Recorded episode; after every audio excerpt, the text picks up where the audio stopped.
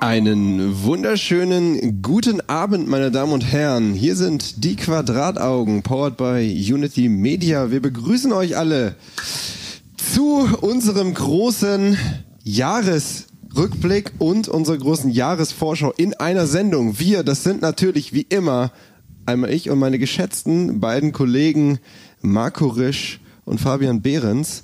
Hallo. Ähm, und wir sind heute ja, wir sind ein bisschen spät dran mit unserem Jahresrückblick, aber wir hatten ja äh, vergangenen Monat äh, Star Wars zu besprechen und deswegen kommen wir erst jetzt dazu. Aber das soll äh, uns nicht in irgendeiner Weise davon abhalten, jetzt nochmal ordentlich über das letzte Jahr zu sprechen und vor allem über dieses Jahr ausgiebig zu sprechen und was, ähm, ja, was wir alles zu erwarten haben. Deswegen ein herzliches Hallo an euch. Hallo. Hallo. Ein herzliches Hallo an unsere Zuschauer auf Twitch, Monsters and Explosions, YouTube, Quadratauge und unsere Podcast-Zuhörer. Hallo. Und äh, ihr dürft wirklich gespannt sein, ob Star Wars 9 heute nochmal vorkommt. Ob Das- ob das in unserer besten Liste letztes Jahr vorkommt oder nicht, nach dem letzten Stream. Also ich habe den Tendenz Themenplan vernehmen? vor mir liegen und ich bin wahnsinnig gespannt, Marco. ich bin mir fast sicher, dass es vorkommt, egal ob es hier drin auch steht sicher, oder dass es nicht. vorkommt, ja. Also indirekt kommt es mindestens auf jeden Fall vor. Zum Glück, aber es ist auch dank mir, ne? Aber gut, wollen wir nichts vorwegnehmen. Ja, wir reden über die großen Highlights des letzten Jahres, über die, über die Filme, die uns persönlich am besten ge gefallen haben und über die Serien, die uns persönlich am besten gefallen haben. Und äh, weil wir der späteste Jahresrückblick aller Zeiten sind, machen wir noch eine Jahresvorschau daraus. Da haben wir wirklich beide, sind wir auch der späteste Jahresvorschau. Aber dann seid ihr für diese Übergangsphase perfekt äh, gedeckt. Wie auch immer wird uns natürlich auch interessieren, was waren eure Lieblingsfilme und was waren äh, sind die Filme, auf die ihr euch am meisten freut. Und da haben wir natürlich wieder ein paar Umfragen vorbereitet. Äh, wir waren bei den Oscars. Ähm, ich habe äh, tatsächlich äh, beim Google nach äh, allen Oscar-Nominierten wurde ausgerechnet, unser Sponsor wurde tatsächlich als zweites Google-Ergebnis sofort angezeigt und war auch für mich die leichteste Übersicht. Deswegen habe ich sie für euch in der Videobeschreibung verlinkt. Wenn ihr alle Oscar-Nominierten sehen wollt, ich habe einen Link da drin, da ist es nochmal eine Übersicht, weil jetzt durch alle durchzugehen wäre ein bisschen müßig. Ähm, was wichtig ist, bei diesen Oscars äh, zwei Sachen. Ich finde, es sind 2019 extrem viele, extrem gute Filme rausgekommen. Und das sieht man auch so ein bisschen an den Oscars. Schon bei den Globes haben sie einige Sachen Richtung Comedy geschoben, wo ich mir nicht sicher bin, ob das wirklich dahin gehört hätte, so wie Once Upon a Time in Hollywood, um denn äh, all diesen Filmen in den Nominierungen auch gerecht zu werden. Umgekehrt ist es bei Oscars manche Filme, auch meiner Meinung nach, übergangen worden und viele sind auch der Meinung, dass bei, bei der besten Regie eine Regisseurin übergangen worden ist, nämlich Greta Gerwig für Little Women. Stattdessen wurde schon wieder Martin Scorsese nominiert, den ich tatsächlich dieses Jahr nicht nominiert hätte und äh, muss mal ganz kurz gucken. Noch einer war meiner Meinung nach über 2019 war auch ein krasses Äh, Jahr, weil das war das Jahr mit den meisten Box-Office-Milliardären, habe ich mir aufgeschrieben. Also es gab 2019 neun Filme, die über eine Milliarde Dollar eingespielt haben und von diesen neun Filmen waren sieben von Disney. Ja, das, das kommt ja dazu. Es war schon für das ganze Jahr prognostiziert, dass Disney eventuell diese 10 Milliarden, diese magische 10 Milliarden Dollar Grenze äh, sprengen würde. So viel hat noch nie ein Studio eingenommen. Haben sie wohl geschafft. Äh, ja, also insofern wundert mich das gar nicht. Bei bester Regisseur meinen Punkt zu Ende zu bringen war Todd Phillips. Ich finde Todd Phillips für Joker, auch wenn ich Joker für einen guten Film halte, hätte äh, angesichts der Konkurrenz, hätte Todd Phillips und Martin Scorsese hätten beide für mich nicht in die, in die Kategorie gehört tatsächlich. Umgekehrt wurden aber nominiert Bong Joon-ho für Parasite, der, der, der ich glaube, qualitativ der oder sagen wir sogar objektiv der wahrscheinlich beste Film letztes Jahr war, aber darüber werden wir vielleicht auch noch reden. Äh, Tarantino war natürlich nominiert und Sam Mendes von 1917. Und da muss ich noch da vorausschicken, ich habe 1917 immer noch nicht gesehen. Es gab zwei Presseverführungen, ich habe sie beide verpasst, krankheitsbedingt, aber ähm, ich, der kommt, der ist jetzt schon draußen, den werde ich mir demnächst im Kino Ich anschauen. habe auch nur ich Gutes gehört. Also Ja. einige von unseren Kollegen hier waren ja auch schon drin und die waren alle sehr begeistert. Und ich gehe mal durch die Liste der besten Filme. Ähm, das kann man ja machen. Das sind ja mittlerweile zehn, weil vor, vor, vor, vor über zehn Jahren ja The Dark Knight so krass übergangen worden ist bei der, bei den, äh, bei der Nominierung der besten Filme. Und seitdem sind es mehr als fünf. Und jetzt sind es dieses Jahr und äh, mit einer variablen Anzahl, muss man dazu sagen. Die können die Zahl, die sagen, sie machen fünf bis zehn Filme können nominiert werden. Und diesmal haben sie es auch wirklich komplett ausgereizt und es sind auch zehn Filme, wenn ich mich nicht verzählt habe. Ja, es sind zehn. Es ist 1917, es ist der wunderbare Mr. Rogers mit Tom Hanks in der Hauptrolle. Ähm, Le Mans 66, über den ich ja auch schon mal hier geredet habe, den ihr heute vielleicht auch nochmal hören werdet. Oder wie Amerika heißt, äh, Ford wie Ferrari. Jojo Rabbit, der morgen bei uns startet. Joker, Little Women, von dem ich gerade geredet habe. Marriage Story, Once Upon a Time in Hollywood, Parasite und The Irishman. Ja, wir haben da auch eine Gewinnspielumfrage dazu. Das können wir ja mal an der Stelle machen, glaube ich. Sollen wir Äh, die jetzt gleich raushauen? Wer hat die meisten Oscars verdient? Ich glaube, das könnte man machen. Wir könnten zumindest schon mal damit anfangen. Blenden wir das doch mal ein. Wir, Wir haben hier fünf Filme zur Auswahl. Von diesen zehn. Eigentlich, das sollte gar nicht mal so picky sein, wie das jetzt klingt. Wir haben es jetzt einfach gedacht, wir vorsortieren das für euch, weil wir glauben, das ist aber nur unsere Einschätzung, und ihr könnt uns gerne im Chat korrigieren, dass das die Filme sind, von denen ihr äh, die ihr am ehesten wählen würdet von diesen Filmen. Man muss dazu sagen, diese fünf haben auch mit die meisten Nominierungen, deswegen macht diese Wahl auch so viel Sinn. Also das sind die großen Favoriten der Oscars und unsere Frage ist halt, wer die meisten verdient hat. Das könnt ihr jetzt in den Chat schreiben mit Ausrufezeichen und den eingeblendeten Filmnamen. Äh, wohlgemerkt, die Betonung liegt auf verdient, nicht wer die meisten gewinnen wird, weil das ist ja durchaus eine ganz andere Einschätzung. Ich könnte mir zum Beispiel vorstellen, dass 19, 17 und Joker die meisten äh, Oscars gewinnen werden. Meiner Meinung nach hat aber die meisten Oscars verdient und äh, da beeinflusst sich jetzt vielleicht die Wahl Parasite. Ja, Eindeutig. Das, genau, so sehe ich es auch. Also wahrscheinlich wird er 1917 den besten Film abräumen. Das ist der Lieblingsfilm von Kojima aus diesem Jahr. Echt? Parasite. Das wusste ich gar nicht. Hat er getwittert, ja. Da gehört auch übrigens, muss ich gerade überlegen, doch, da gehört auch viel dazu, wenn ein Japaner sagt, dass ein südkoreanischer Film der beste des Jahres sei. Ja? Das ist kulturell gesehen, ist das, die hassen sich ja, das sind spinnende Feind sind sie sich. Nicht, dass Hideo Kojima jetzt so äh, eingestellt wäre, aber es ist trotzdem bedeutet das sehr viel, wenn ein Japaner sagt, ein südkoreanischer Film ist der beste des Jahres.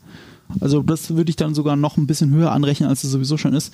Ähm, ich habe ihn ja auch gesehen. Ich finde, es ist der objektiv beste Film des Jahres. Was ich damit genau meine, werde ich später erklären. Was meinst du, wenn, also ich vermute, dass er ja eher den äh, besten internationalen Film gewinnt, die, die Kategorie. Das sowieso, ja. Ähm, also meinst du, dass das dann dementsprechend seine Chancen mildert oder äh, weniger macht, dass er dann auch den, gleich den besten Film gewinnt? Da die Oscars so drauf sind, denke ich schon, ja. Und äh, man muss aber immer dazu sagen, irgendjemand hat das mal so clever gesagt, der Oscar für den besten Film ist der meist überschätzte Oscar überhaupt, weil das der ist, äh, von dem alle Leute vergessen, wer es letztes Jahr war. Also wenn ein Schauspieler einen Oscar gewinnt, dann hat er für immer und ewig äh, die Medaille, ich bin, ich habe einen Oscar für den besten Schauspieler, was zum Beispiel Joaquin Phoenix noch nicht hatte. Dem würde ich zum Beispiel die höchsten Chancen einrechnen. Witzigerweise würde ich, glaube ich, noch nicht mal Joaquin Phoenix die, die, den Oscar geben. Aber da müsste ich nochmal reinschauen, wer, wer der beste Ich habe auch Hauptdarsteller Marriage Story nicht gesehen, deswegen habe ich da eigentlich kein, kein wirkliches, kann ich da kein wirkliches Urteil fällen. Also ich, ich hätte halt lieber, ich habe Marriage Story auch nicht gesehen, aber ich, Ich hätte schon. aus persönlicher Präferenz Adam Driver lieber dafür. Der war, äh, der ist einfach zu gut und war schon zu oft Oscar nominiert. Ähm, und Jonathan Price, aber gut, Joaquin Phoenix auch, wenn man ehrlich ist. Äh, Jonathan Price und die zwei Peps habe ich leider auch nicht gesehen, aber alles, was ich davon gesehen habe, habe ich mich auch umgehauen. Äh, ich glaube, dass Joaquin Phoenix gewinnen wird. Ähm, also was ich dem besten Oscar sagen wollte, war, das ist ein relativ überschätzter Preis. Die anderen Preise sind alle personifiziert. Durch, die werden halt durch einen Mensch personifiziert. Bei bester Film, gut, da kommt die halbe Crew rein und im Regelfall nimmt ihn der Produzent und der, ähm, äh, der Regisseur nehmen ihn stellvertretend für alle an und äh, in der Regel brüsten sich Produzenten damit, den besten Film gewonnen zu haben und nicht die anderen Leute. Äh, nichtsdestotrotz ist es gar nicht so wichtig. Das ist eher symbolisch. Und selbst da ich meine, mir fallen auch noch drei andere Filme ein, die da hätten reingehört, äh, rein, reingehören müssten und es ist halt einfach nicht so. Ja, äh, bei den, bei der Regie, wie gesagt, ist es halt ein bisschen kontrovers, dass da keine Frau nominiert worden ist. Ähm, ja, ich finde halt zwei der Regisseure, aber das ist ja alles ein Jammern auf hohem Niveau. Äh, ich bin ehrlich gesagt so, wenn es wirklich nur um Oscars geht, bin ich so seelisch und moralisch tot mittlerweile innerlich. Ich habe so viel Oscar-Nächte schon durchgemacht und mir das angeguckt und ich war immer nie so richtig zufrieden mit dem, wie, wie gewählt worden ist. Ich bin da mittlerweile so, mich interessiert eher die Nominiertenliste und ich vergleiche sie gerne mit der Golden Globes-Liste. Das finde ich eher interessant. Was ich wirklich schade finde, ist, ich finde, Knives Out ist komplett übergangen worden. Ryan Johnson hat eine, hat eine Nominierung bekommen für, äh, für das beste Originaldrehbuch. Äh, bei den Golden Globes ist durch die Comedy-Kategorie gab es sehr viele und vor allem auch, finde ich, sehr überraschend viele Nominierungen für Knives Out. Ich hätte das so als kleinen Genrefilm nicht so weit vorne gesehen. Und jetzt war ich durch die Golden Globes so angestachelt, dass Knives Out doch große Chancen und Preise verdient hat. Und jetzt ist es bei den Oscars doch wieder nicht so gewesen. Und das finde ich ein bisschen schade. Wie wählen denn eigentlich die Oscars? Ich verstehe das immer gar nicht so richtig, wie das überhaupt zustande kommt. Die Academy die das wählt. Das sind ja über 1000 Mitglieder mittlerweile. Äh, Ja. Die besteht halt aus Filmschaffenden und ich weiß nicht, ob das bei allen so ist, aber in dem Moment, wo du einen Oscar gewinnst, gehörst du auf jeden Fall zur Academy. Also du bist dann wahlberechtigt. Und das ist Okay. natürlich eh immer albern, weil die wählen natürlich auch Filme, die sie nicht gesehen haben. So wie wir hier gerade über Filme geredet haben. Die, äh, und ich habe versucht, hier Adam Driver und äh, Jonathan Price so ein bisschen einzuordnen, wie ich würde denen eher den Oscar geben. Witzigerweise habe ich ihre Filme nicht gesehen, aber so ist es bei der Academy auch. Da, da musst du halt über 50 Filme abstimmen und die hat doch kein Mensch gesehen, geschweige denn die Kurzfilme. Und äh, also gerade die unbekannteren Filme will ich hiermit sagen.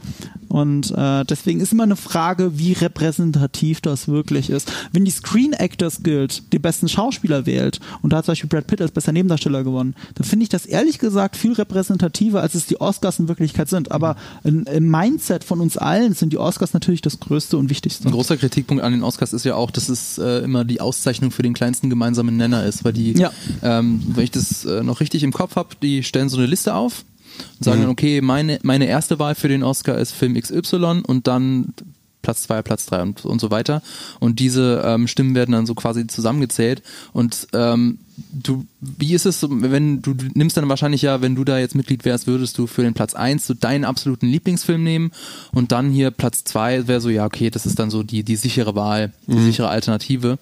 Und dadurch, dass das jeder macht, hast du ganz, ganz viele, sag ich mal, eher kleinere, exotischere Filme, die alle auf Platz eins landen und der große Film landet bei ganz vielen auf Platz zwei und bekommt so die meisten Stimmen.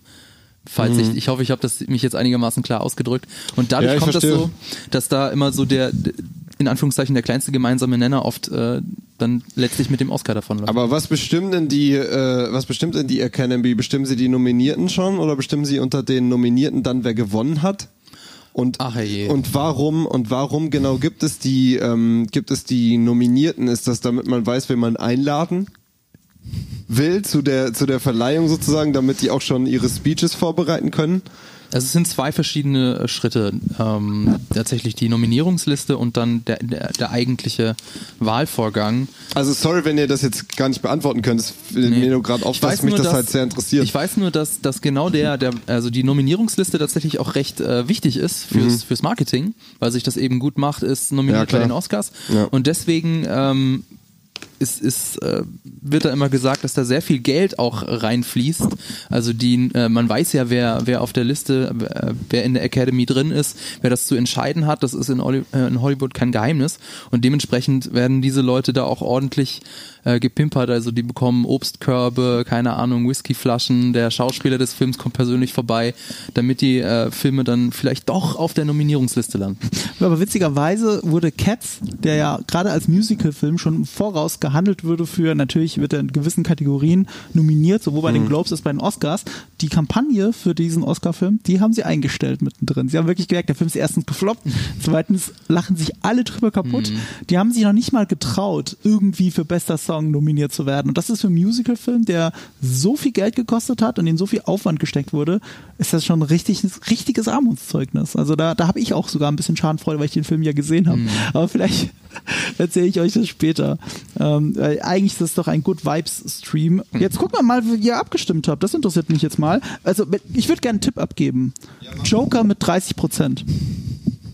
So, jetzt da sind die Ergebnisse und du hast nicht recht. Ja, aber ich bin nicht so weit dran vorbei. Oh, krass, Parasite haben, es haben viele für Parasite Immerhin. abgestimmt. Also Der ist auch hier, mega gut. Mal, ah, der kann gerade nicht, unser Moderator kann gerade nicht. Ja, ich lese einfach mal vor. Also äh, die wenigsten Votes hat äh, 1917 bekommen, 12 Prozent oder 10 Votes. Ähm, nee, ist ja gar nicht wahr, Fabian. Sag's Da, uns dann gibt's mal. nämlich noch einen Ku äh, Kuchendiagrammausschnitt, das ist so klein, das äh, habe ich deswegen übersehen. Das ist der äh, The Irishman mit nur zwei Votes. Dann haben wir ähm, Joker, das ist, das ist der Film, der die meisten Stimmen bekommen hat von euch, nämlich äh, 39 Prozent, über 39 Prozent. Ähm, da haben wir noch Once Upon a Time mit knapp 14 Prozent und auf dem Platz zwei, ich habe es jetzt ein bisschen durcheinander vorgelesen, es tut mir leid, auf dem Platz zwei ist Parasite mit 31 Prozent. Aber da war ich ja gar nicht so weit dran vorbei. Und was ich aber überraschend finde, vielleicht war ich deswegen so weit dran, also doch 10% dran vorbei, ich hätte gedacht, dass Irishman mehr Stimmen kriegt. Und dass Irishman so abgeschlagen ist, bestätigt mich aber in meiner Vermutung, dass der Film ein bisschen überschätzt ist. Ja. Ich, er hat den Martin Scorsese-Bonus, klar. Ja. Äh, Da werden wir aber bestimmt auch nachher noch mal noch drüber raus. reden. Ich fand wirklich- den super langweilig. Wir werden, wir werden bestimmt nachher noch drüber reden, wenn ich so mal auf unsere Liste der Top-Filme werfe. Das stimmt, das also, stimmt. ne, wie, wie Marco immer sagt, verschießt euer Pulver nicht jetzt schon. Das sag ich mal vorm Stream. Aber dann leiten wir doch mal über. Überra also ich finde es ehrlich gesagt überraschend, dass Parasite jetzt hier auf Platz 2 gelandet ist. Ich meine, ich, mein, ich habe ihn mir auf Platz 1 objektiv gewünscht, aber äh, dass es so weit gekommen ist, hätte ich nicht gedacht. Äh, aber da habt ihr ja noch mehr Grund zur Freude, wenn so viele Parasite-Fans bei euch sind, weil die nächste News, Fabian. Ja, ich hätte da nämlich sogar ein, ein, äh, eine mehr oder weniger eine Überleitung, denn ähm, wie ihr ja wisst, es gibt vor den Oscars, gibt's ja noch, hat Marco ja auch vorhin auch gesagt, diese ganzen. Also mal, du liest, du hast jetzt aber nicht Markus Überleitung quasi abmoderiert, um jetzt deine eigene Überleitung vorzustellen. Nee, aber das ist, wollte eigentlich nur sagen, dass Parasite hat bei den Awards des Screen Actors Guild of America den Hauptpreis für das beste Schauspielensemble ähm, bekommen. Oh. Vor The Irishman, vor Jojo Rabbit und so weiter. Und das ist deswegen besonders, weil es ist der, das, äh, das ist der erste nicht englischsprachige Film überhaupt, der, der das geschafft hat. Und, Und er die, hat es absolut verdient. Ja. Gott, ist dieser Cast gut. Und die eigentliche gute Nachricht, auf die Marco hinaus war, ist äh, die Nachricht, dass Parasite eine Serie, eine Serienadaption auf HBO bekommt. Also ähm, es ist noch nicht hundertprozentig sicher, sie sind noch in den Verhandlungen, aber ähm, ich meine, HBO hat viel Geld, die, die werden sich da schon auf irgendeine Art und Weise einigen. Und zwar soll Regisseur Bong Joon-ho zusammen mit Adam McKay der hat zum Beispiel auch The Big Short oder Vice gemacht. Die sollen zusammen den Film für eine englischsprachige Serie ummodeln. Da war ich jetzt am Anfang noch ein bisschen skeptisch, weil was heißt das jetzt? Werden sie jetzt mhm. einfach die, die Filmhandlung auf, auf fünfeinhalb Stunden ausweizen? Glaube ich, Aber ja. dann, ja, Moment. Dann hat Bong Joon-ho hat dann aber in einem Interview ähm, sich nochmal deutlicher geäußert und zwar also die Serie soll kein schlichtes Remake mhm. sein, sondern sie soll den Film quasi erweitern. Mhm. Und als Vorbild hatte dafür Fanny und Alexander den Ingmar Bergmann-Film genannt. Also das ist ein äh, schwedisches Filmdrama, das lief zuerst im Kino als dreistündiger Film und dann ein Jahr später im Fernsehen als fünfeinhalbstündige Miniserie. Und so, ich habe ihn nicht Aber gesehen. wurde das neu gedreht? Ähm, nee. Ah. Und, Sie haben das äh, Material erweitert. Genau. Dann, okay. Und es war, es war nämlich witzigerweise ursprünglich so als Miniserie geplant. Der mhm. Kinofilm ist nur aus irgendwelchen Gründen früher rausgekommen. Ach witzig, der Film fühlt sich ja teilweise wirklich so an. Ja. Weil er so krasse Shifts hat und so. Ich habe ihn nicht gesehen, aber Ach so. es ist ja auch egal. Ich, äh, ich freue mich auf jeden Fall, bin sehr gespannt auf die, auf die Serie ähm, und was, was sie daraus machen.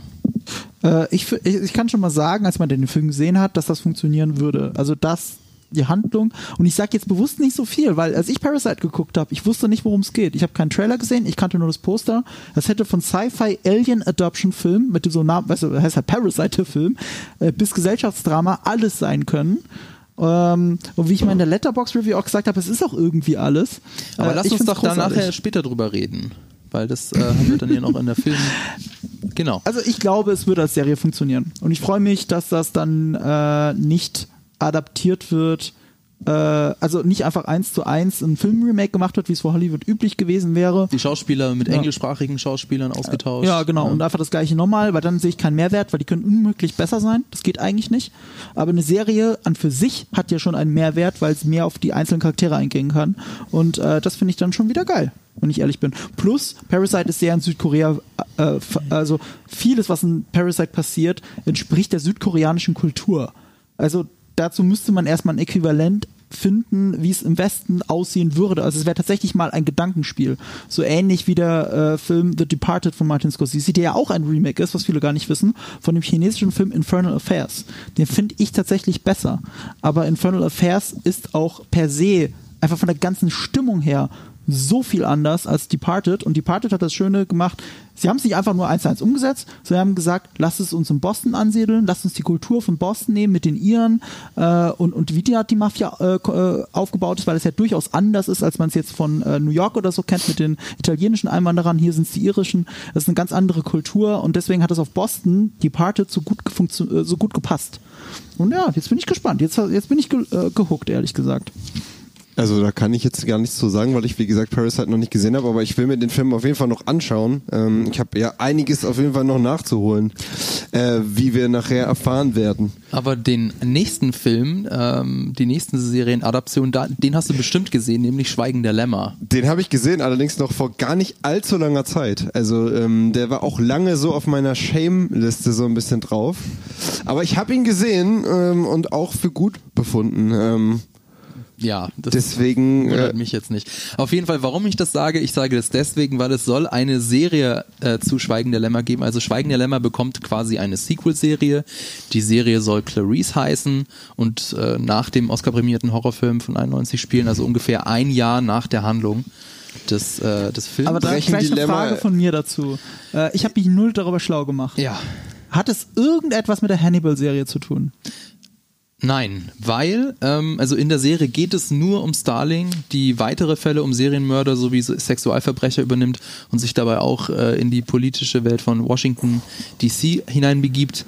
Und ähm, sie lassen mir erstmal nur so, so, dazu sagen, also äh, wir wissen schon, wer, der, wer die Autoren sind und die ausführenden Produzenten sind. Das sind ähm, Alex Kurtzman und Jenny Lumet. Oh. Die kennen äh, Star Trek-Fans, die sind beide für Star Trek Discovery verantwortlich und Jenny Lumet leider auch für The Mummy. Also jetzt nicht die ja, beste aber Alex Referenz. Kurtzman ja auch. Ja, Der, genau. Da hat er Regie geführt, glaube ich sogar. Oh Gott. Also die Pilotfolge von Clarice ist äh, bereits geschrieben. Es äh, gibt aber noch nichts darüber hinaus. Also sie ist auch, glaube ich, noch nicht bestellt. Es wurden auch noch gar keine Schaus Schauspieler verpflichtet. Wir wissen also noch nicht, wen, äh, wer Clarice Starling spielen wird. Was wir aber wissen, ist, dass Hannibal Lecter kein Teil der Serie wird. Dementsprechend ist es ist ein Crossover zu der Hannibal-Serie eher unwahrscheinlich.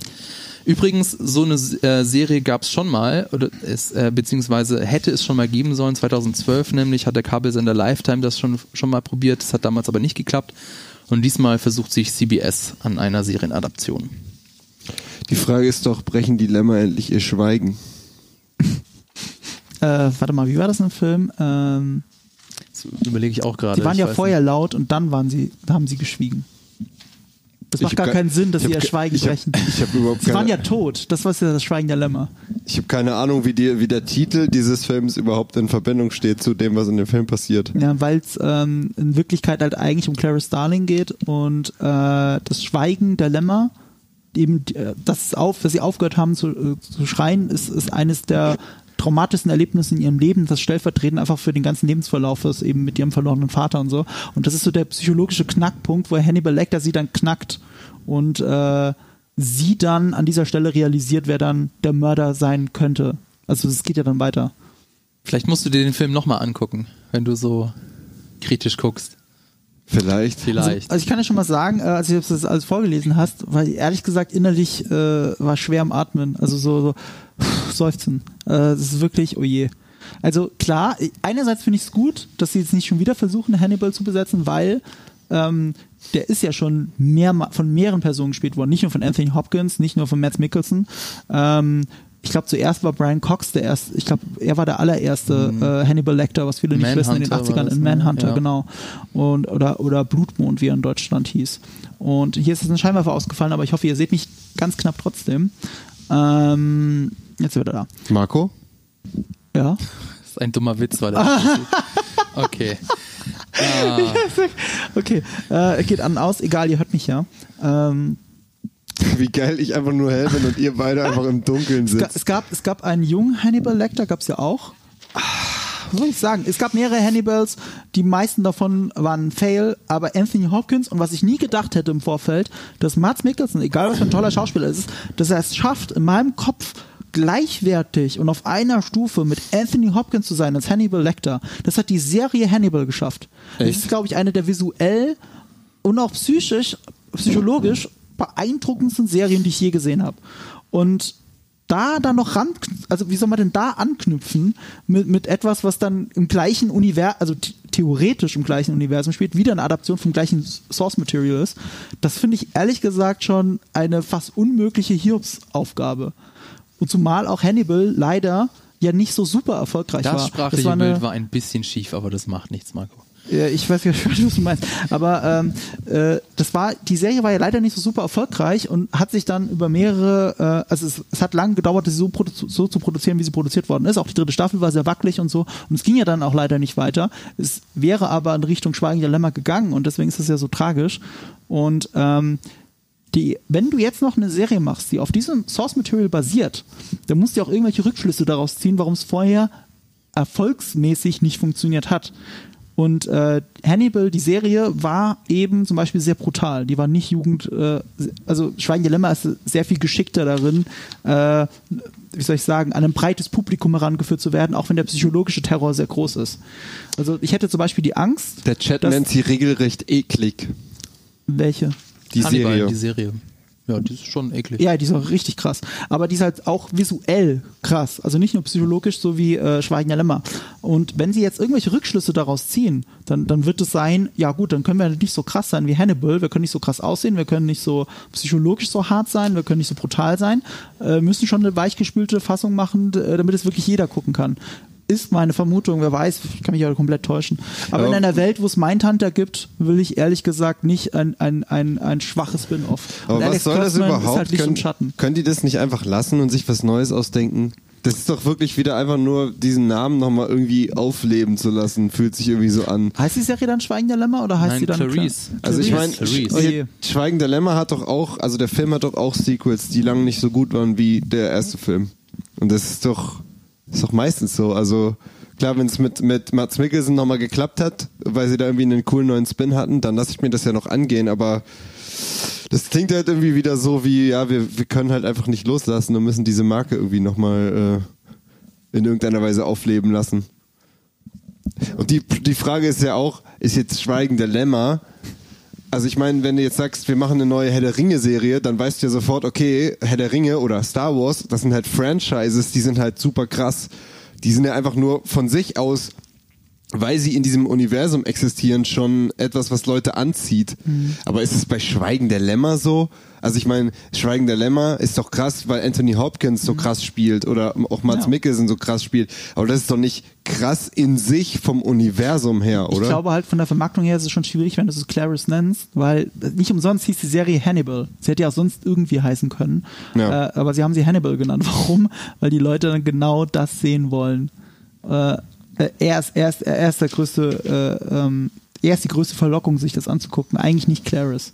Wobei sie natürlich dann die stärkste und und äh, faszinierend, überraschend faszinierendste Rolle, äh, faszinierende Rolle halt in äh, Schweigen der Lämmer ist. Schiefenunterfe. Egal. Ja, Schiefenunterfe.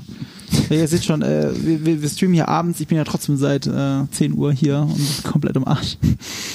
Das ist vollkommen okay, Marco. Ähm, deswegen lass uns doch mal zu dem angenehmeren und entspannteren Thema übergehen. Das da Nämlich, wäre, ach so, ja, das ist ja dann äh, etwas, oh. Ja. denn wir wären jetzt schon an dem Punkt, wo wir tatsächlich anfangen mit der großen Gala.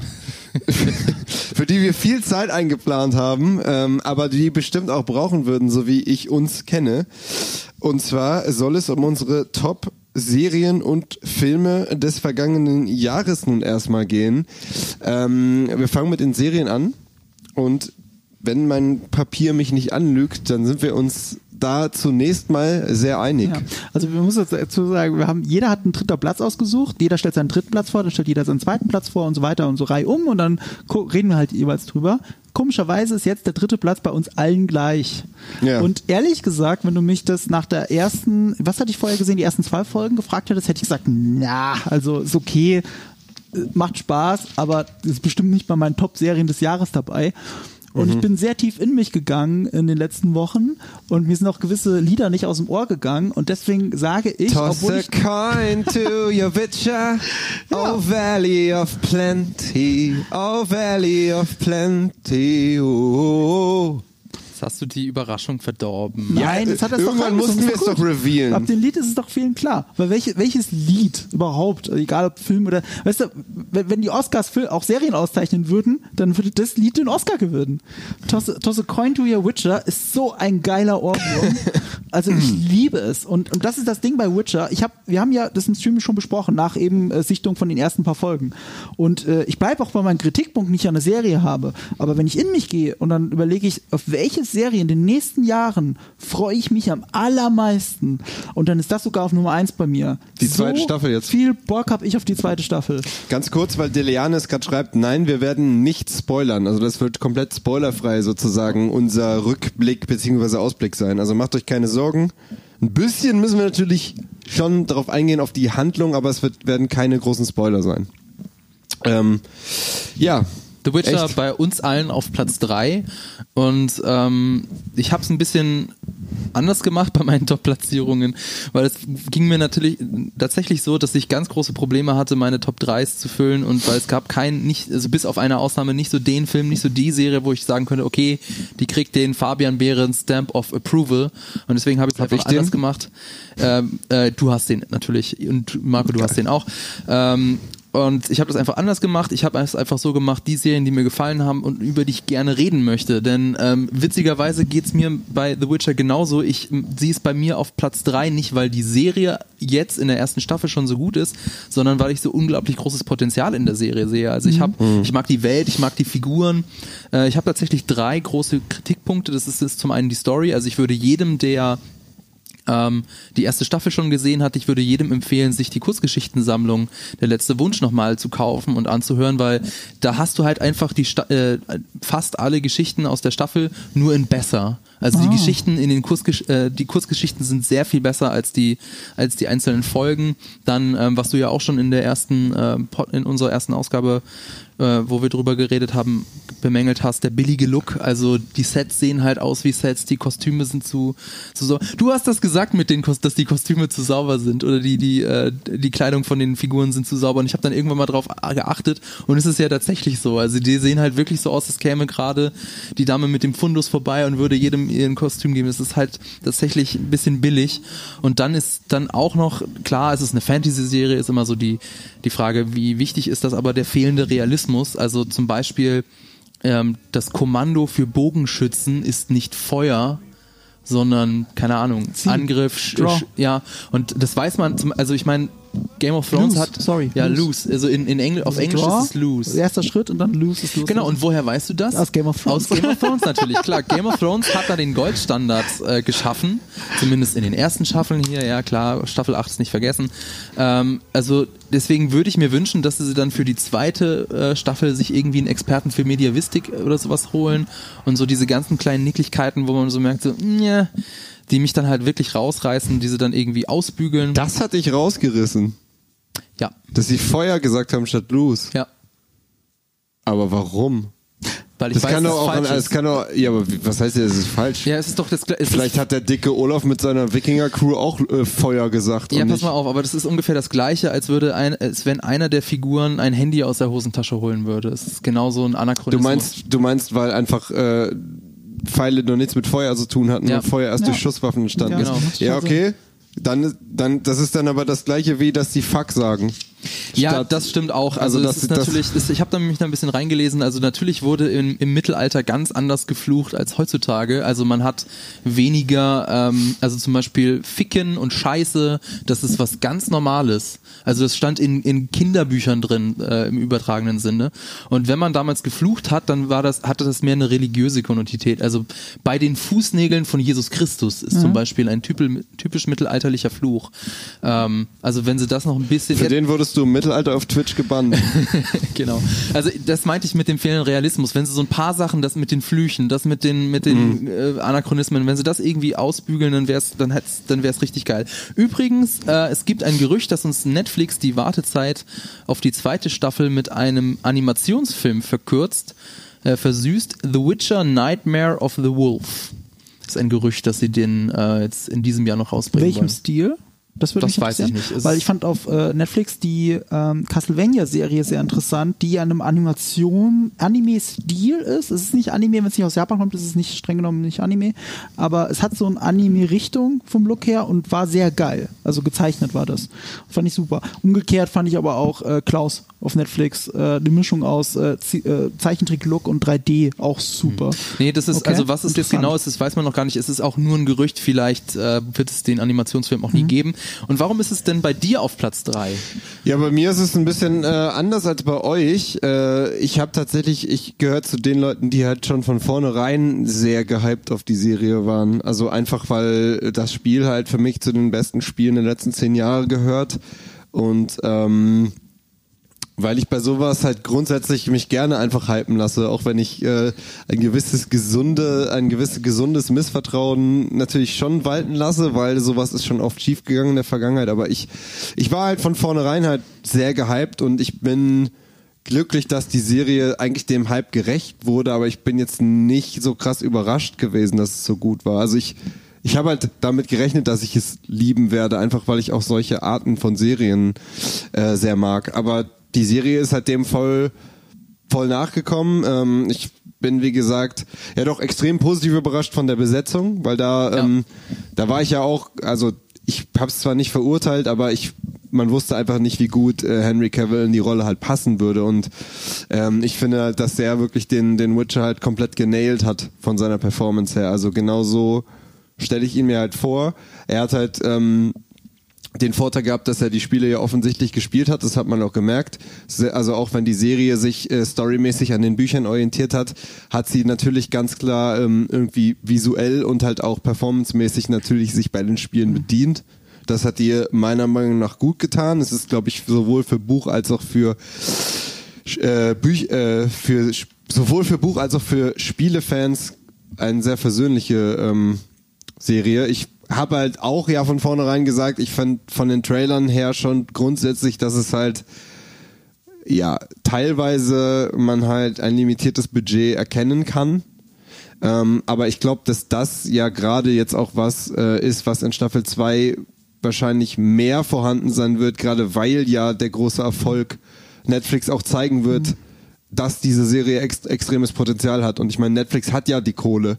Sie, haben, haben- sie waren sich wahrscheinlich ja unsicher, wie gut kommt es wirklich im Endeffekt an. Und ich glaube, das hat die Serie ja auf jeden Fall bestätigt. Es Wir haben doch, glaube ich, an. beim letzten Mal auch schon drüber geredet, dass äh, wir vermuten, dass es gar nicht so das eine Budgetfrage ist, sondern bei, bei Spezialeffekten, bei ähm, also VFX, ist, äh, sind, sind es zwei Faktoren. Das eine ist eben, ja, Geld, klar, ist aber auch die Zeit. Also Mhm. deswegen sieht zum Beispiel der Endkampf in Black Panther so scheiße aus, weil die das halt in wenigen Wochen zusammenkloppen mussten. Und ich vermute auch, dass ein Zeitfaktor das Problem bei der ersten Staffel von The Witcher war. Für die zweite Staffel wollen sie sich ein bisschen mehr Zeit lassen. Vielleicht sind dann auch die Effekte ein bisschen besser. Muss aber auch dazu sagen, dafür, dass es eine erste Staffel ist, haben sie aber ganz schön rangeklotzt. Also wenn du jetzt vergleichst, ich würde jetzt mal behaupten, dass die erste Staffel Witcher wahrscheinlich sogar mehr gekostet hat als die erste Staffel Game of Thrones. Ich würde sagen, aber Game of Thrones sah besser aus. Game of Thrones in der ersten Staffel hat aber auch weniger gezeigt. Ne, Also hier und da hast du ein Schloss im Hintergrund, aber du hast halt keine jedes Mal Schlacht. darüber reden müssen. Ich werde immer wieder daran erinnert. Ja, äh, oh Gott. Naja, ich finde das ein wichtiger Vergleich sogar, weil, Ja, ich auch. weil das war, das war der Anspruch, mit dem ich an Witcher rangegangen bin. Eure tolle Staffel 1 Die- Game of Thrones, ey. Ja, ja, jetzt pass mal auf. Die, äh, Witcher, warum gibt es die Witcher-Serie? Natürlich, weil die Spieler erfolgreich waren, natürlich, weil die Bücher auch erfolgreich waren. Witzigerweise war die Serie so erfolgreich, dass die Spiele dadurch sich noch besser verkauft haben, wieder auf Platz 1 in den Steam-Charts, glaube ich, gelandet sind okay. und so. Nicht nur Platz 1 in den Steam-Charts, die höchste Spielerzahl, die die Spiele je Die- hatten, Genau. Krass. hatten sie durch Ja. den Serienrelease. Ja. Also das ist halt super heftig. Die haben die Serie rausgebracht im Fahrwasser der Spiele in der Hoffnung, so erfolgreich wie die Spiele zu sein. Und jetzt war es umgekehrt. Sie haben sogar die Spiele noch erfolgreicher gemacht durch den Erfolg der Serie. Ähm, Aber das war, aber warum gibt es diese Witcher-Serie? Weil Game of Thrones zu Ende ist, weil sehr viele Sender sehr viele Fantasy-Serien an den Start gebracht haben, um auf diese, auf diese Lücke zu füllen, die ja jetzt entstanden ist. Und das war auch mein Anspruch, den ich an der Witcher-Serie hatte. Und das ist ehrlich gesagt auch so ein bisschen enttäuschend gewesen. Auch so ein bisschen, also mit dieser Erwartungshaltung daran zu gehen. Ähm, warum ich dann die Serie trotzdem lieben gelernt habe, obwohl ich nach unser, in unserer ersten Talk darüber ja sehr viele Kritikpunkte gefunden habe, die ich auch immer noch so empfinde. Ja. Ähm, ich habe ja auch gesagt, sie hat so einen leichten 90s-Feel, wenn man ehrlich ist. Es erinnert, mich, es erinnert mich halt an Xena, wie sich das anfühlt, wenn die da laufen und reden, also und Herkules und Xena. Und ich habe das jetzt so noch innerlich noch mal ein bisschen verglichen mit Serenity oder mit Firefly, wie die Serie hieß. Ähm, das ist eine meiner absoluten Lieblingsserien aller Zeiten. Und ist die gut gealtert? Natürlich nicht. Also die, die hatten noch weniger Budget. Das sieht auch alles nicht mehr so toll aus. Aber sie haben es geschafft, mir Charaktere hinzusetzen, für die ich mich interessiert habe, die ich mein Herz geschlossen habe.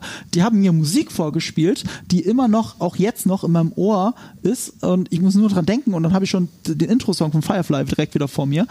Das, das hat auf ganzer Ebene mein, mein, mein, mein Herz erobert. Und ähm, das hat das schon zu einer Zeit, wo Serien gar nicht so diesen Stellenwert hatten, wie sie ihn heute haben.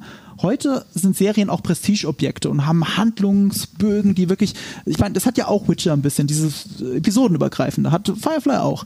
Aber es ist sehr stark dieses Case of the Week noch. Mhm. Und das ist ein Back to the Roots, wie ich ihn ja heute fast nicht mehr erlebe in Streaming Services.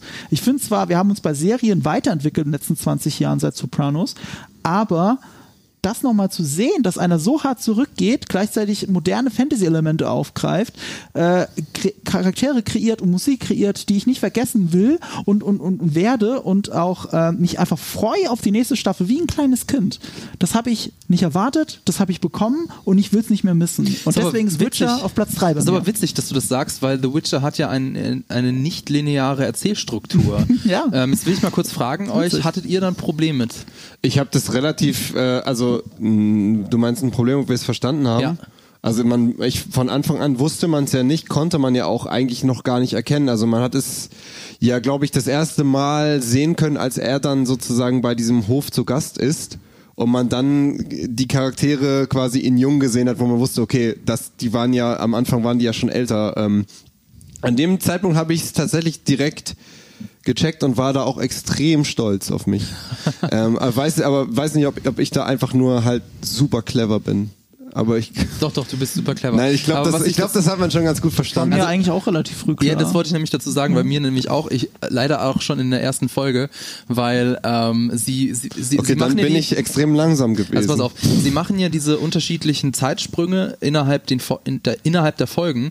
Ähm, sie haben aber auch immer innerhalb der Folgen die Referenzen auf, auf die gleiche Zeitlinie. Das heißt, in der, in der ersten Folge ist ja das mit Renfri und sie sagt dann was, was dann gleich eine Referenz ist an den Anfang von der Folge. Also diese Referenzen sind immer innerhalb einer Folge, deswegen ist es eigentlich gar nicht so kompliziert.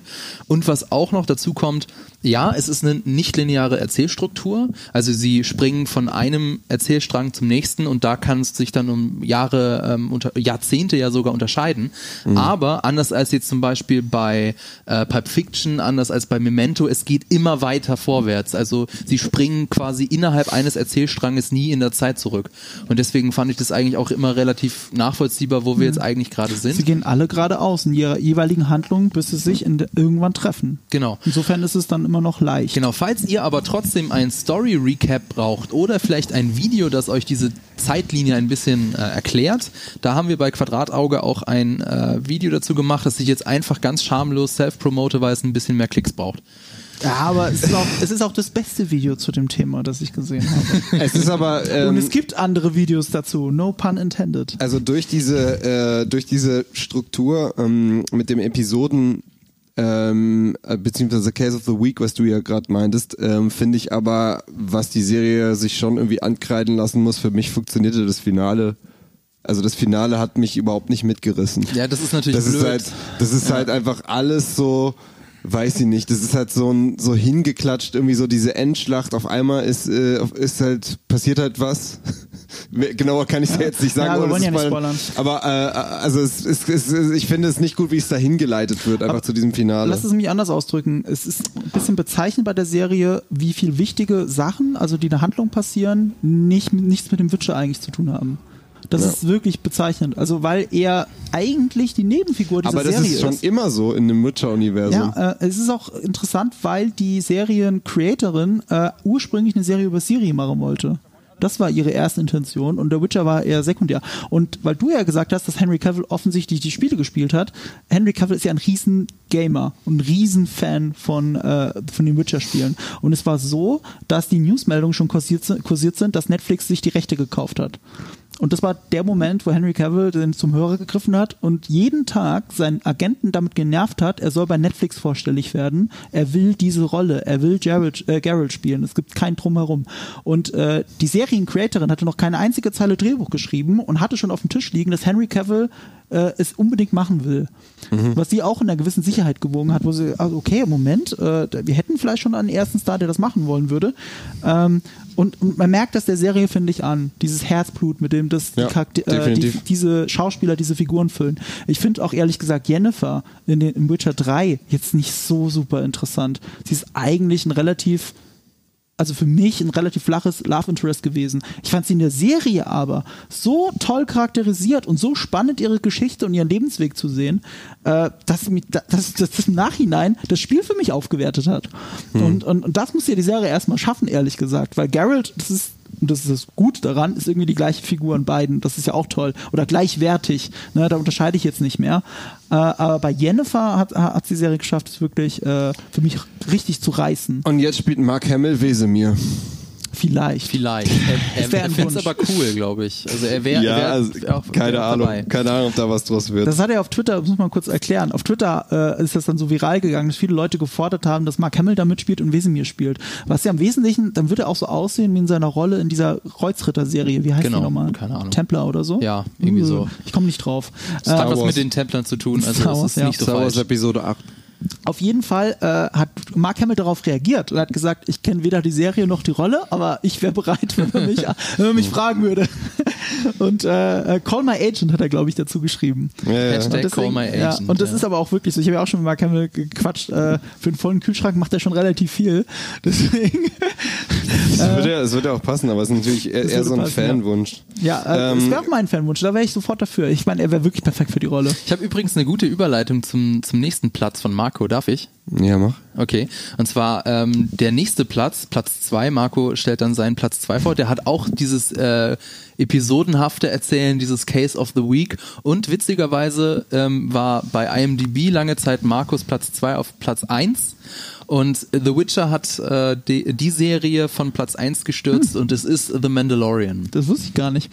Äh, ja, und Mandalorian und auch da wieder, ihr erinnert vier euch vielleicht fünf. an unserem Talk, da, da habe ich ja durchaus sehr viele kritische Sachen daran gesagt. Es war mir viel zu viel Fanservice und ich, ich es ist zum Glück weniger geworden von Folge zu Folge. Ich finde es immer noch zu viel. Aber auch da erwische ich mich dabei, dass ich in einen Fan-Modus reingekommen bin. Es gibt qualitativ definitiv bessere Serien letztes Jahr. Und äh, die werde ich jetzt auch noch, die werde ich auch noch im Laufe des äh, Streams erwähnen. Und muss ich einfach nennen. Äh, weil Mandalorian objektiv nicht besser ist als diese Serien. Aber Mandalorian auch hier wieder. Umso länger es ging, umso mehr bin ich in diesen 90s-Modus gekommen. Dieses Case of the Week ist, ist für mich heute ironischerweise erfrischend anders. Ich habe mich auf jede einzelne Folge gefreut. Äh, ich habe auch wie bei Witcher, war ich nach dem Staffelfinale einfach nur angefixt und will mehr. Und was Mandalorian, trotz den ganzen Zitaten, und die zitieren wirklich sehr viel Star Wars und zitieren sehr viel Western. Und also ich habe bei den meisten Sachen das Gefühl, das kenne ich schon. Ich kenne ich aus Clone Wars, das kenne ich aus, äh, aus, aus diversen Spaghetti-Western, das kenne ich aus diversen klassischen. Ich kenne das alles. Aber trotzdem war es originär genug in dieser Gesamtkomposition, dass ich es toll fand. Und sie haben es ja geschafft mit, so viel muss man ja sagen, weil es ja in der Popkultur angekommen ist, mit Baby Yoda eine Figur zu kreieren, die unsterblich geworden ist. Also das müssen wir erstmal toppen. Ich glaube, Baby Yoda ist noch kultiger als Yoda es je war. Und das muss man erstmal hinkriegen. Ohne eine einzige Dialogzeile. Ja. Ja, und das muss der Serie, äh, man merkt dieser Serie, und das trifft für Baby Yoda genauso zu wie für alles andere, was darin passiert, da haben einfach sehr, sehr viele Menschen dran gearbeitet mit einer absoluten Liebe zu Star Wars und die transportiert sich zu 100% auf den Zuschauer, egal wie viel davon schon bekannt ist, egal wie viel Meta-Humor da drin ist, weil da ist Meta-Humor drin, den ich durchaus unpassend finde.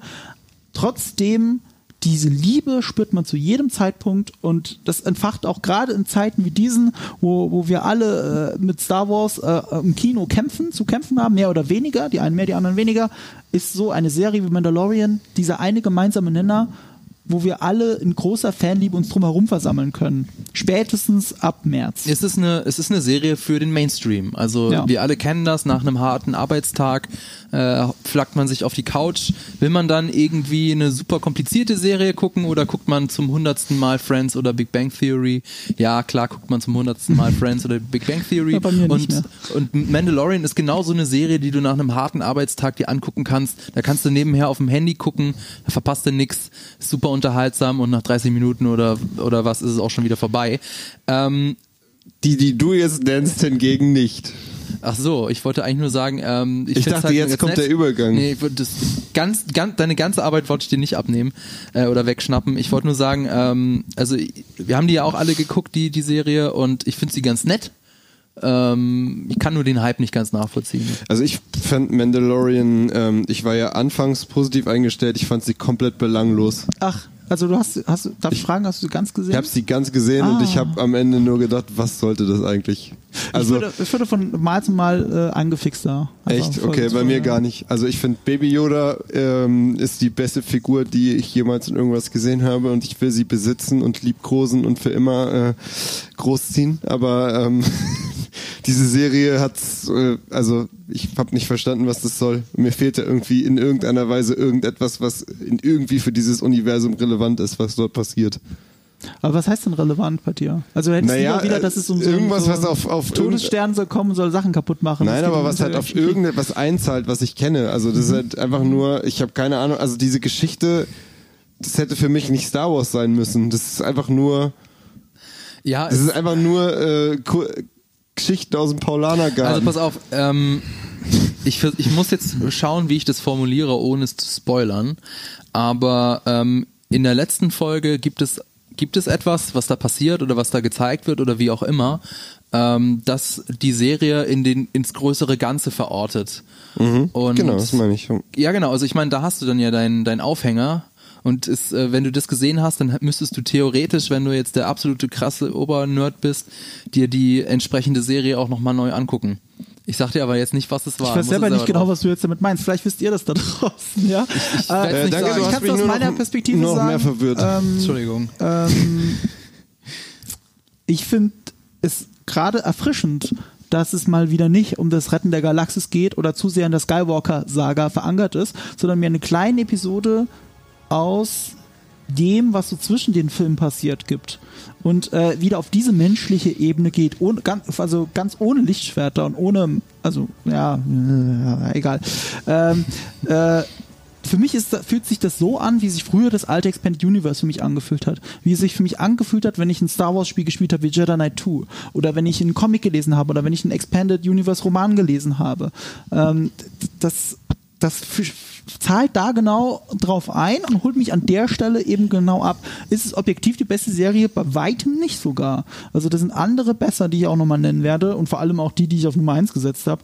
Ähm, trotzdem gibt mir das so viel und abgesehen von The Witcher freue ich mich auf keine Serie mehr als auf Mandalorian. Also auf zweite Staffel meine ich. Und deswegen sitzt sie bei mir da, wo sie da sitzt. Aber ich bin da, ich unterschreibe jedes Wort, das ihr gesagt habt, weil so kann man es ja auch sehen. Das Ja, gibt die Serie her. Diese Angriffsfläche hat sie einfach. Du kannst, ganz ja, kurz du, kannst ja, sagen. äh, du kannst ja deine Meinung haben, Marco, Ja. ist halt leider falsch. Ja, ich würde genau. jetzt aber gerne mit der nächsten Serie weitermachen. Ich wollte nämlich dazu noch was ganz kurz was sagen. Und zwar, wir, die Serien, die Ganz wir alle kurz. vorstellen, sind alle erste Staffel.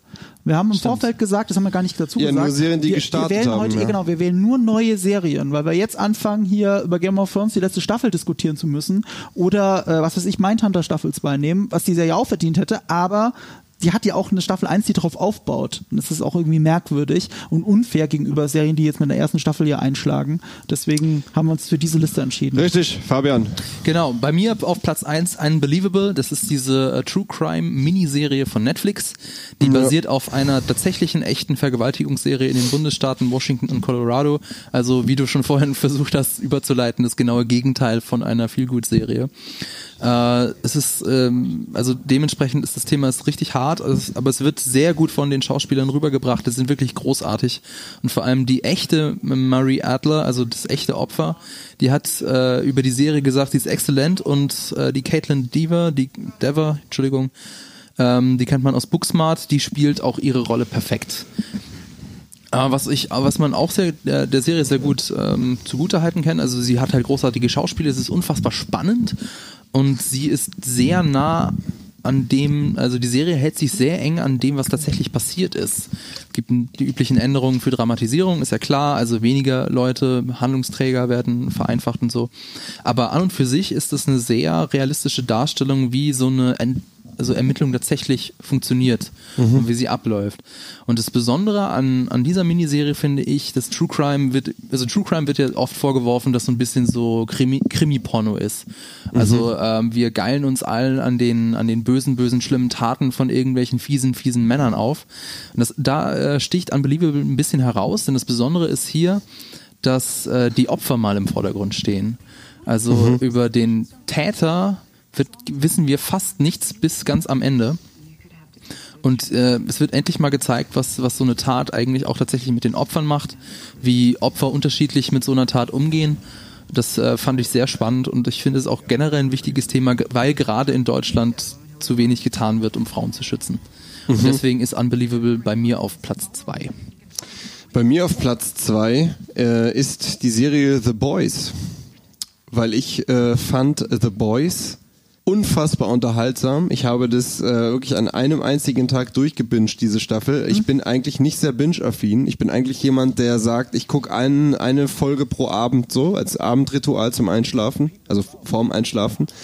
Ähm, aber The Boys war eine der seltenen äh, Fälle, wo ich wirklich gesagt habe, okay, ich gucke mir das ganze Ding an einem Stück an. Das hatte für mich keine Längen.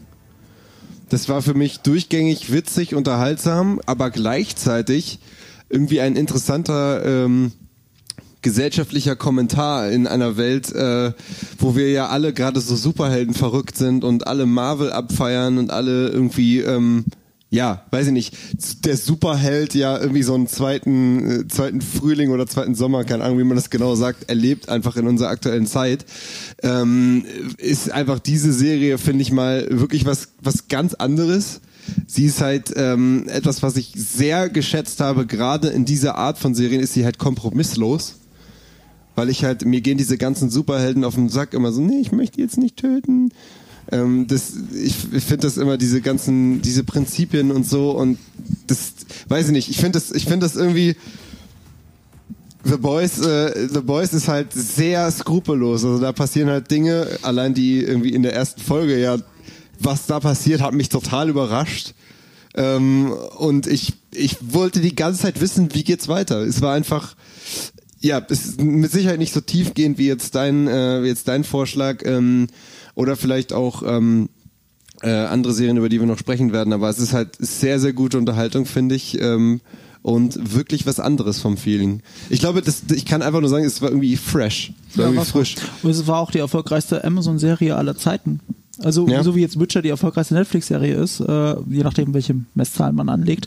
Aber bei äh, The Boys hat, glaube ich, was war denn da vorher die beste? Ist doch egal. Auf jeden Fall ist es sehr erfolgreich. Also das, das ist krass im Mainstream angekommen. Hätte ich ehrlich gesagt nicht gedacht, weil es ja doch eine nischige Comic-Verfilmung ist. Mhm. Es ist nicht nur eine, eine, also Comics, gut, in einem Jahr, wo Endgame der erfolgreichste Film aller Zeiten wird, sind Comics nicht nischig, aber Kritik an Comic-Superhelden ist relativ nischig, weil der Watchmen-Film ist ja damals im Kino auch leider gefloppt und ist ja auch eher ein Liebhaberstück, den Comic zu kennen. Ähm, ich bin als großer Watchmen-Comic-Fan, bin ich natürlich äh, sehr angetan von The Boys. Ich habe das auch in wenigen Tagen geguckt. Also nicht komplett durchgebünscht, dafür fand ich es dann doch nicht gut genug. Ich finde aber, dass die Serie den besten Bösewicht äh, in dem Serienjahr hervorgebracht oh, hat. Ja. Das haben sie auf jeden Fall hingekriegt. Äh, ich würde sogar sagen, es gibt einige Sachen, ich muss jetzt zugeben, ich habe den Comic zwar nicht gelesen, aber ich habe sehr viel aus dem Comic und über den Comic gelesen. Und ich, ein Freund von mir ist äh, der größte Gareth Ennis-Fans aller Zeiten, also von dem äh, Comic-Autoren. Und ähm, ich finde auch, dass der Homelander, so wie er in der Serie dargestellt wird, sogar noch interessanter ist und faszinierender ist als in den Comics. Ich finde aber auch, äh, dass die Comics viel konsequenter sind und krasser sind. Also ich habe da wirklich Szenen und Panels miteinander verglichen und da trifft der Comic die immer 300% krassere Entscheidung, die, die mich noch mehr reingezogen hätten, wenn sie das gemacht hätten. Aber das war denen zu krass. Es ist mhm. ähnlich wie bei Preacher. Ich mag auch Preacher, die Serie, sehr, sehr, sehr gerne. Aber wenn man die neben den Comic hält, ist sie eine riesige Enttäuschung. Und mhm. äh, die sind ja von den gleichen Produzenten, von Seth Rogen und äh, ich glaube Evan Goldberg heißt der andere. Also die trauen sich schon sehr viel und das rechne ich beiden Serien hoch an. Gleichzeitig trauen sie sich ein ganz kleines Stück zu wenig für mich. Ähm, trotzdem finde ich es super gemacht. Ich finde das Staffelfinale fand ich ein bisschen enttäuschend, weil das eigentlich nur so eine übliche äh, so wie alle anderen Folgen endet, sagen wir es mal so. Also man will danach einfach weiter gucken, aber es fühlt sich nicht an wie ein Staffelfinale für mich. Ähm, das ist ein fiesen meine, Cliffhanger. Das wollte ich halt nicht sagen, bevor ihr es gesehen habt, aber jetzt hast du es. Aber jede Folge hat einen Cliffhanger. Das ist ein bisschen ah. das Ding. Jede Folge hat einen, guck die nächste Folge und so ist auch dieses Staffelfinale. Ähm, Deswegen äh, ein bisschen Luft nach oben ist noch, aber das ist definitiv eine der besten Serien des letzten Jahres. Genau, bei und mir ist es ist The Boys auch ähm, ursprünglich wollte ich sie eigentlich nur erwähnen bei meinen Honorable Mentions. Ich muss dazu sagen, also objektiv gesehen ist es eine der besten Serien oder wenn nicht sogar die beste Serie des Jahres. Ach. Sie aber sie fühlte sich witzigerweise für mich zu realistisch an. Ich weiß, Serie mhm. über Superhelden, wie passt das denn? Aber es geht ja eigentlich in The Boys um ganz anderes. Es geht eben über die Themen Übermacht von Großkonzernen, die Unentrinnbarkeit durch Kommerzialisierung von Superhelden. Und das ist für mich einfach im Jahr 2019 zu echt, als dass ich daran Spaß haben kann. Ich muss in jeder Folge daran erinnert mich die Serie, wie scheiße das Leben noch eigentlich ist und wie, wie kacke doch alles gerade ist und deswegen war es, äh, es das passt jetzt aber gar nicht Mr. Unbelievable. Ja, also deswegen hat mir also die Serie hat mich einfach zu sehr äh, zu, zu sehr deprimiert gemacht, deswegen äh, ist sie bei mir nicht in der Top 3 gelandet. Äh, ich will noch sagen, Karl Urban ist geil. Ich wollte es gerade sagen, Karl Urban war, äh, ich habe jetzt nämlich Homelander als den besten Bösewicht genannt, aber Karl Urban war auch eine meiner Lieblingshauptfiguren. Oder eigentlich Nebenfiguren. Eigentlich eine meiner Lieblingsnebenfiguren der, äh, letzten, äh, des letzten Jahres. Okay, kommen wir zu unserer Nummer 1. Marco, willst du wieder anfangen? Ja, wir, wir sind ja bei Comic-Kritik und deswegen, äh, also Kritik an Superhelden, sind wir bei Watchmen natürlich. Ich habe schon gesa gesagt, das ist äh, mein Lieblingscomic. Es ist jetzt auch schon wieder das dritte Mal, dass ich über diese Serie in diesem Stream schwärme, also in diesem Talk-Format. Aber was soll ich tun? Und es mehr mm, Zeit ja, vergeht, desto mehr liebe ich es. Ja, man muss was anderes ausdenken, ich weiß. Ich habe ja witzigerweise The Boys und äh, was habe ich noch nachgeholt? Chernobyl habe ich nachgeholt, äh, weil alle gesagt haben, das ist die beste, also viele sagen, das Kannst ist die jetzt mal über deine Serie. Serie reden, bitte? Ja, ja. Das, viele sagen, dass Chernobyl und The Boys die jeweils beste Serie des Jahres ist und alleine deswegen habe ich sie gucken müssen, um für mich selber rauszufinden, ob, ob Watchmen wirklich die beste Serie des Jahres sein kann, wenn die anderen beiden existieren. Und jetzt kann ich mit ruhigem Wissen sagen, ja, für mich schon. Ich bin ein großer Fan des Comics. Ich liebe es, wie sie es weitergedacht haben. Äh, ich freue mich darauf, diese Serie nochmal zu sehen. Zum Beispiel hat The Boys wenig Wiedersehwert für mich. Äh, Watchmen will ich nochmal gucken. Jetzt gerade mal aus einer anderen Perspektive, jetzt wie ich, wie ich weiß, wie es ausgeht. Es aber auch an sehr vielen Stellen sehr metaphorisch inszeniert ist. Ich liebe diese intelligente Inszenierung, die ja Mandalorian und Witcher jetzt so gar nicht haben. Mandalorian und Witcher sind meine Guilty Pleasures des Jahres, die es auf die Top 3 Plätze geschafft haben. Aber The Watchman ist halt für mich äh, auf einem ganz anderen Level, auf einem ganz anderen Niveau. Ähm, ich bin komplett verliebt in diese Serie und ich hätte nicht gedacht, dass es so nah ans Comic rankommt und für mich sogar den Comic verbessert, weil ich einige Figuren aus dem Comic jetzt noch viel faszinierender finde, wo ich die Serie kenne. War das die Serie, wo bei IMDb die ersten Folgen so eine deutlich geringere ja. Erwertung haben und gegen Ende wird es immer höher? Ja, und zwar richtig krass. Weil ich Aber halt mittlerweile halt hat sich das auch wieder angeglichen. Ja. Ich glaube, die erste Folge ist schon wieder bei 8, noch was. Ah, okay. Also was ich gelesen habe, ist halt, dass der Payout extrem krass sein soll am ist Ende, wenn du halt die, mhm. die ganze Serie überschaust, was du halt am Ende dann an Auflösungen präsentiert bekommst. Bei Watchmen muss man aber immer dazu sagen, da kann ich auch nicht mehr so viel auf die Userwertung geben, weil äh, da viel Review-Bombing betrieben worden ist. Also Watchmen ist halt eine Serie, das Hauptthema diesmal ist eigentlich gar nicht so sehr Superheldenkritik, sondern äh, Rassismus. Und wenn du eine Serie über Rassismus in den USA machst, dann ziehst du dir halt ganz schnell die falschen Leute äh, an, die die Serie nur dafür schon abwerten. Und das sieht man ein bisschen an den ersten Folgen. Das normalisiert sich jetzt wieder. Hm. Ja, es ist leider, und die haben ja die Serie nicht durchgehalten. Deswegen sind bei den letzten paar Folgen ist das Review-Bombing auch nicht so stark gewesen. Ich ja. glaube, es liegt daran. Ich glaube, ich glaube, das ist ein nicht unwesentlicher Faktor. Umgekehrt gehen aber sehr viele Bewertungswebseiten ja gegen Review-Bombing jetzt vor. Deswegen äh, weiß ich nicht mit absoluter Sicherheit, wie gut das schon äh, normalisiert ist. Hm. Aber also das ist tatsächlich schwärme da einfach von allem, was du hier in dieser Sendung erzählt hast, die Serie, wo ich am ehesten gesagt hätte, hm, die schaue ich mir vielleicht nochmal an. Ja, und erschreckend wenig blaue Penisse, um das zu erreichen. Wenn man es mal äh, vergleicht mit dem Kinofilm. Sieht man da Penisse? Also, das ist doch das Ding, wofür der Kinofilm berühmt geworden ist. Dass der ganze Zeit Ich erinnere mich an blaue Schlong im Bild ist. Ich erinnere mich an die, an die, an die Szene, mit, äh, also an die, wo er sich da aufteilt und gleichzeitig Sex hat und irgendwie seine, seine, aber da, es, da wusste ich nicht, dass man da Pimmel sieht. Einen Shot später sieht man einen Pimmel durch die Gegend laufen. Und wie, wie ist Und der Dr. so? Manhattan. Wie ist der so? Blau. Leuchtend. sonst? Er leuchtet. Das Okay. ist auch so ein Ding, äh, da habe ich deutlich was auf Twitter dazu gelesen, äh, weil äh, David Hayter, der auch in Metal Gear Solid, Solid Snake immer gesprochen hat, der ist ja der Drehbuchautor des Kinofilms gewesen. Und einer hat Bilder aus dem Film gepostet und hat so mitgefragt, hat gefragt, warum jemand, der als Gott wiedergeboren wird, er hat Witze darüber gemacht, dass Dr. Manhattan, der sich ja wieder zusammensetzt, sich dann auch gleich ein Sixpack und einen großen Penis gegeben hat. Und da hat David Hayter eine ernst gemeinte Antwort darauf gegeben, weil er sich selbst eben als Gott sieht und dann eben ähm, äh, dieses, so wie die griechischen Götter dargestellt worden sind damals in der Antike, dass er dieses Ebenbild erreichen will und sich deswegen so formt, weil er einen Gottkomplex hat. Der Gott hat einen Gottkomplex. Also es war durchaus eine inszenatorische Absicht von David Hayter, dass man die ganze Zeit diesen Penis sieht, dass er auch sich ein Sixpack gibt und so. Das sieht man, glaube ich, im Comic gar nicht so. Und deswegen, hm, Apropos blau und leuchtend, äh, unsere Lieblingsserie äh, dieses Jahres tatsächlich, da sind wir uns wieder einig gewesen. Tschernobyl. Ja, es ist eigentlich grün und leuchtend. Ne? Ja, Zitat, gut, aber das können 20 ja Jahre jetzt- Arbeiten in einem Atomkraftwerk gibt dieses gesunde grüne Leuchten. Äh, ja, es ist einfach, äh, also Chernobyl ist, finde ich, eine unfassbar krasse Serie. Sie ist super spannend, sie hat super tolle Charaktere, tolle Bilder auch und äh, sie schafft Sachen, ähm, also das im Staffelfinale, ja, das ist Mhm. ein Gerichtsprozess, in dem wird trocken erklärt, wie es zu der Katastrophe kommen konnte. Das klingt langweilig, ist aber Der ist aber so spannend. ja, und es ist super ist spannend. so- und ich habe noch was dabei gelernt. Ich wusste nämlich das selber nicht, wie das damals so passiert ist, obwohl es ja, Ja. Äh, sag ich mal, äh, im gleichen Jahr war, in dem ich auch geboren bin. Äh, also das fand ich einfach super. Und dann, ähm, ich bin ja ein großer Horrorfan und da hat die Miniserie mich eben auch abgeholt, weil es geht hier um Radioaktivität. Radioaktivität ist eine, ist eine unsichtbare Gefahr und es eignet sich ja eigentlich so super für, für Horrorserien oder Horrorfilme.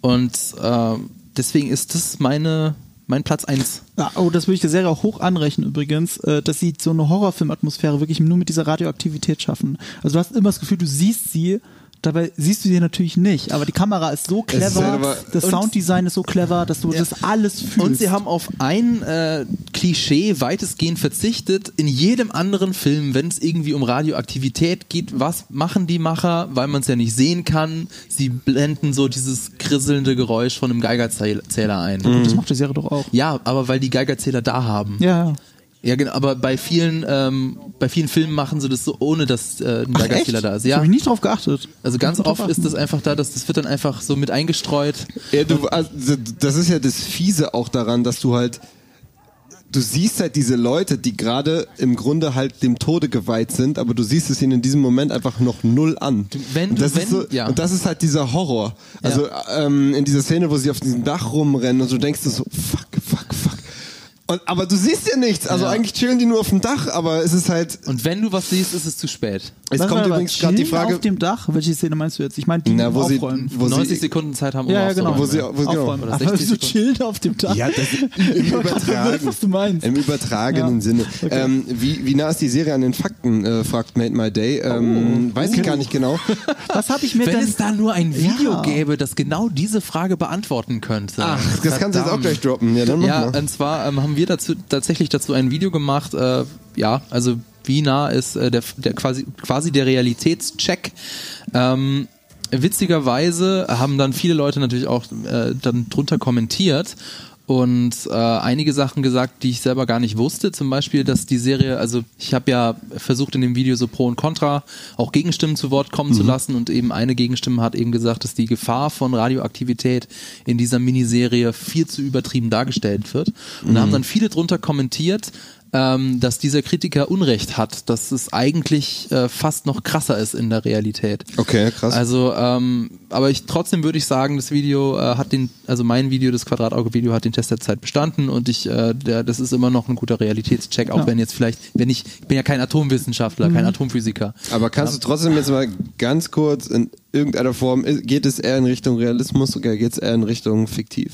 Nee, ist schon sehr realistisch. Weil das ist nämlich mein Eindruck, wie es sich halt angefühlt hat. Ähm, ich muss dazu sagen, ich wusste jetzt auch nicht unglaublich viel darüber. Also ich, das, aber es fühlte sich halt sehr lehrreich an beim Gucken. Also ich hatte wirklich das Gefühl, ich weiß jetzt mehr darüber, was da eigentlich abgegangen ist.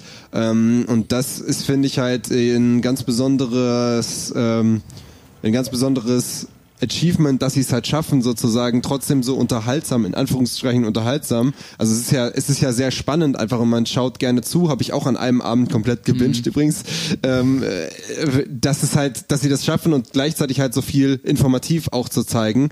Ähm, dazu kommt, dass ich einfach ähm, im Zuge der letzten zwei Jahre halt ein Riesenfan von diesen Limited Series geworden bin. Ähm, also eine Serie, die halt nicht auf mehrere Staffeln ausgelegt ist, sondern auf, was weiß ich, sechs, sieben Folgen und dann ist wirklich das komplett zu Ende erzählt. Im Jahr 2018 hätte ich zum Beispiel auf jeden Fall gesagt, dass meine Lieblingsserie Godless war und die ist ja auch eine Limited Series. Ja. Ähm, und äh, in, dersel in dieselbe Kerbe schlägt auch Tschernobyl und wie gesagt, ähm, ich war die ganze Zeit dabei und dieses Finale, was halt nur in diesem Gerichtssaal halt stattfindet, findet, ist halt großartig. Großartig, also du guckst ein Ger- Gerichtssaal, einfach nur Leute, wie sie reden und trotzdem denkst du nur, krass. Und wie gut Fairerweise waren denn bitte äh, Ja. Stellan Skarsgård und äh, Jared Harris, auch gerade im Finale. Ja. Also, Wobei man ja. muss dazu, äh, Entschuldigung, äh, fairerweise muss man dazu sagen, die Serie schneidet natürlich trotzdem immer wieder in der Zeit zurück. Das heißt, es ist nicht nur in dem Gerichtssaal. Ähm, übrigens, du hast ja gefragt, wie realistisch ist denn die Serie? Einer der großen Dinge, die sie geändert haben, also die tatsächlich falsch dargestellt wird, in Anführungszeichen falsch dargestellt wird, ist dieser der Helikopterunfall. Wenn du dich Okay. erinnerst, das ist eine ziemlich krasse abgestürzt Serie, ist. der, wo der Helikopter abstürzt, der fliegt in diese Rauchwolke rein Ja. und stürzt dann ab. Das ist tatsächlich nicht so passiert. Also der, Witzigerweise, da habe ich mir noch gedacht, ist das realistisch? Ich wusste das jetzt gar nicht, weil das in deinem Video, glaube ich, gar nicht vorkommt mit dem Helikopterunfall, ne? Ja, also es ist tatsächlich so, dass der, es, ja, es ist ein Helikopter abgestürzt, aber das war äh, eine gewisse Zeit später, da war das Feuer schon aus und der ist nicht abgestürzt wegen der Radioaktivität, sondern der ist abgestürzt, weil er mit den Rotorblättern an ein Stahlkabel dran gekommen ist. Aber da war auch bei diesem Absturz, ich finde, da sieht man, dass der an diesen Kran zu nah rankommt. Und es wird aber, und das ist mein Problem mit der Serie, es wird sehr oft werden Sachen, also die Radioaktivität wird zwar an für sich richtig dargestellt und intensiv dargestellt, aber sehr oft mit der falschen Konnotation, Intention. Eben bei diesem Helikopterunfall, wenn du da genau hinschaust, in der Serie sieht man, dass da, da so ein Kran neben dran ist und das, und das Kabel so runtergeht, aber der Rauch verdeckt das so. Und dann denkst du, oh, das ist die Radioaktivität, die ihn runtergeholt hat. Kein Mensch sagt jemals so, ja, das war das Stahlkabel oder du siehst, dass da auch was abbricht oder sowas. Also das ist tatsächlich, du kriegst dann den Eindruck, die Radioaktivität hat dafür, gesorgt, dass der Helikopter einfach abstürzt. Und du kriegst in der Serie den Eindruck, dass die Patienten selber so hart strahlen, dass es gefährlich ist, dass es die anderen Leute ansteckt, dass die gefährdet sind.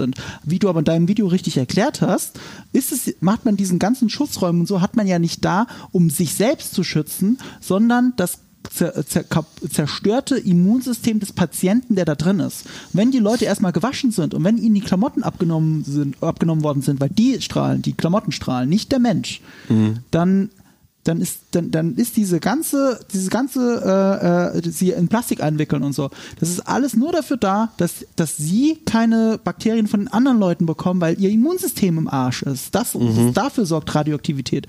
Und ich finde sie schaffen es in der Serie nicht diesen Zusammenhalt zumindest anzudeuten also irgendwie ich kriege ein falsches Gefühl von Radioaktivität vermittelt Ja, das ist richtig. Dazu muss man aber auch sagen, Mhm. ähm, dass man das damals einfach noch nicht wusste. Also man hat Mhm. viele Sachen auch präventiv gemacht, weil es eben so einen krassen Unfall noch nie in der Geschichte gab. Aber es was gab sie machen, keinen ist ja Plan, nicht falsch. Entschuldigung, es gab keinen Ja. Plan A dafür. Es gab, es gab keine, also man, man wusste nicht, wie kriegt man diese Katastrophe in den Griff, welche Gefahren schweben da überhaupt. Und deswegen hat man viele Sachen gemacht, von denen wir heute wissen, dass sie wahrscheinlich nicht nötig gewesen wären. Ja, aber gut, dass, äh, dass die äh, kont äh, so dass die kontaminierten Leute äh, isoliert werden, ist ja alles, das würdest du ja jetzt auch machen. Nur die Serie stellt das ja in Zusammenhang dar, dass sie gefährlich für dich sind. Und so ist es ja nicht. Es ist genau Ja, das umgekehrt. hat man damals so gedacht. Ach so. Das hat, ja, das hat man tatsächlich so aber gedacht. warum stellt die Serie jetzt noch so dar? Naja, sie will halt realistisch sein. Also ich meine, du Nee, müsstest nee, nee, im ich meine Prinzip... für dich als Auf ich Zuschauer, weiß schon, sie was will du dich ja aufklären. Ja, sie müssten im Prinzip irgendwie eine Fußnote anfügen oder so. Oder die, der, der, der, Regisseur müsste Sie kurz haben ja sagen, keinen allwissenden Erzähler, Ja, sondern sie aber- erzählen es ja aus Sicht der Leute Das damals. verstehe ich, aber sie intendieren trotzdem eine andere Aussage, weil es gibt diesen Story, es gibt diese Story mit der Frau und dem Kind, also die schwanger ist. Und es wird intendiert, dass Kontakt zu einer verstrahlten Person dazu geführt hat, dass dieses, dass das nicht funktioniert hat.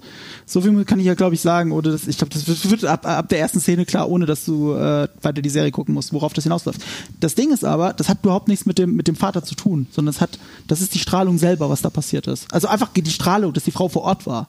Aber die Serie deutet an, dass, äh, dass der Kontakt zum Vater daran schuld ist. Also für mich war halt interessanter tatsächlich als, ähm, als die Strahlung selber war halt auch dieses politische was sie halt beleuchtet haben. Mhm. Also wie eigentlich da es überhaupt dazu kam und wie das auch überhaupt nicht kommuniziert wurde. Also das fand ich halt so erschreckend, weil das halt hundertprozentig genauso bestimmt passiert ist oder wahrscheinlich heutzutage immer noch bei solchen Sachen passiert, dass einfach ähm, dann Politiker äh, eher sozusagen das PR-Debakel verhindern wollen, dass sowas rauskommt, ähm, und irgendwie darauf aus sind, sozusagen ihren eigenen, äh, sich selber aus der Affäre zu ziehen und das irgendwie unter den Tisch zu kehren, anstatt dass man wirklich ja. das Problem angeht. Also witzigerweise, ja, das stimmt schon, ähm, dass es die Schweden waren, die das als das tatsächlich öffentlich gemacht haben, dass ihre Messinstrumente was mhm. auffangen. Äh, aber es waren nicht nur die, die Russen, also es war nicht nur die, die Sowjetunion.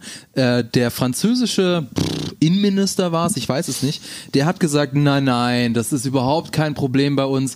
Die, äh, die Wolkenwirbel, die wir in Frankreich Frankreich haben, äh, die drängen die Radioaktivität alle komplett zurück äh, nach, nach Deutschland. Sie müssen sich überhaupt keine Sorgen machen.